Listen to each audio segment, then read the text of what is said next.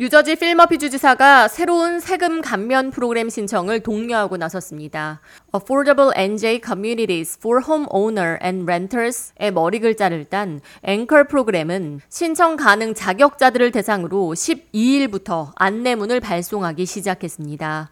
뉴저지주에서 새롭게 시작하는 앵커 프로그램은 세입자뿐만 아니라 주택 소유주들에게도 세금 감면 혜택을 제공해 뉴저지주 역사상 가장 큰 재산세 감면 프로그램이 될 것으로 예상됩니다. 머피 주지사는 뉴저지주에서 새롭게 시작하는 앵커 프로그램을 통해 주택 소유자들과 세입자 모두가 실질적인 세금 감면 혜택을 누릴 수 있을 것이라고 밝혔습니다.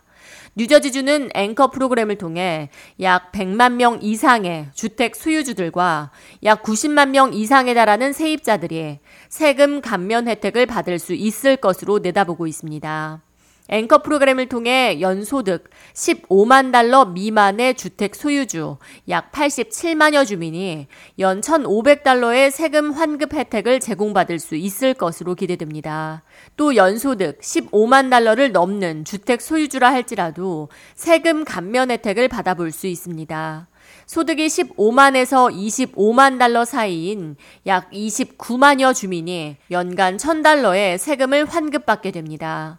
세입자일 경우 연간 소득이 15만 달러 미만일 경우 연간 450달러의 세금 혜택을 받게 됩니다. 머피 주지사는 주민들에게 실질적인 세금 감면 프로그램을 제공할 수 있게 돼 자랑스럽다며 신청이 가능한 모든 주민들의 적극적인 지원을 독려했습니다.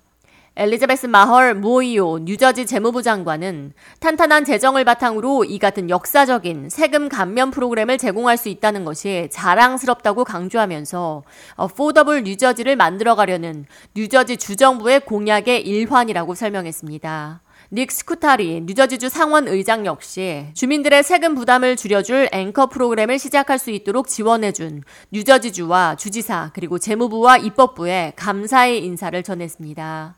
뉴저지 앵커 프로그램 수혜를 받으려면 2019년 10월 1일을 기준으로 거주지가 뉴저지로 등록이 되어 있어야 하고 뉴저지 주정부에 소득세 신고를 했던 이력이 있어야 합니다. 이번 프로그램 수혜 혜택은 자동으로 세금을 감면받는 것이 아니라 본인이 직접 신청 절차에 따라 신청을 했을 때만 받을 수 있습니다. 환급은 체크나 입금을 통해 받아볼 수 있으며 늦어도 2023년 5월까지 모두 지급이 완료될 예정이며 환급금에 대해서는 소득세가 부과되지 않습니다. 이번 앵커 프로그램 신청 마감일은 2022년 12월 30일까지며 자세한 내용은 구글 검색창에 NJ 앵커 프로그램 또는 한라인 전화 888-238-1233으로 문의할 수 있습니다. 뉴저지 주정부는 신청 가능한 수혜자를 대상으로 이번 주 우편을 통해 신청 방법과 안내서를 발송하고 있으며 신청은 온라인 또는 전화를 통해서도 할 수 있습니다. K-Radio 이하입니다.